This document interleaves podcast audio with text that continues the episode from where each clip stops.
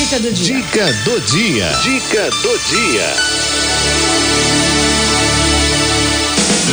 Liberdade financeira com Marcelo Segredo.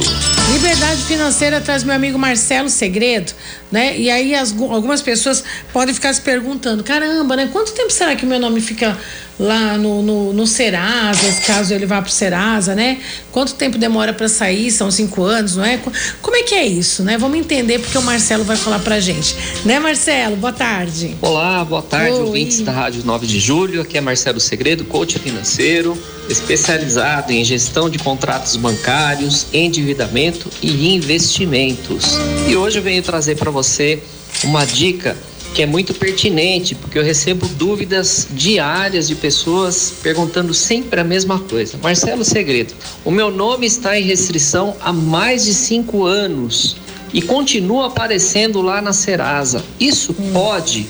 Vamos lá. O que acontece é o seguinte: via de regra, o seu nome fica em restrição por um período máximo de até cinco anos. Uhum. Porém, após esse período de cinco anos, o que acontece é que a Serasa oferece para o mercado um serviço de negociação de dívidas.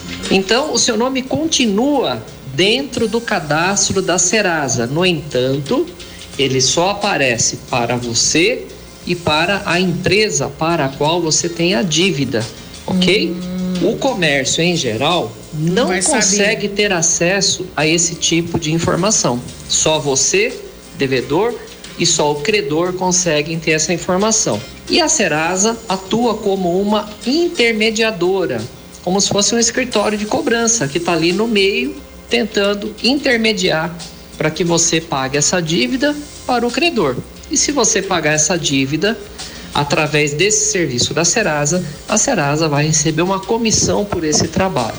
Então você, na verdade, na prática, fica apenas com uma anotação interna na Serasa, ok? Uhum. E essa anotação interna não é exposta para o comércio em geral. Então, para ficar bem claro para você, essa informação só você e seu credor terão acesso. Agora, cuidado, tá. porque tem muitos, muitas propagandas em aplicativos como Kawaii, TikTok, YouTube, Facebook, Instagram, de empresas vendendo para você a ideia de você entrar com uma ação na justiça pedindo uma indenização por dano moral por causa dessa restrição interna. E fiz uma pesquisa detalhada e já vou antecipar para você: a maioria das pessoas que entram com esse tipo de processo perdem a ação e ainda são condenadas a pagar os honorários do advogado, do banco ou da própria Serasa. Então, não entre nesse barco furado não.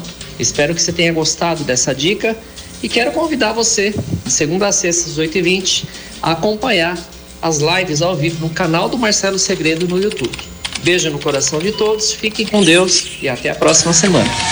Até a próxima semana, Marcelo. Obrigada, viu?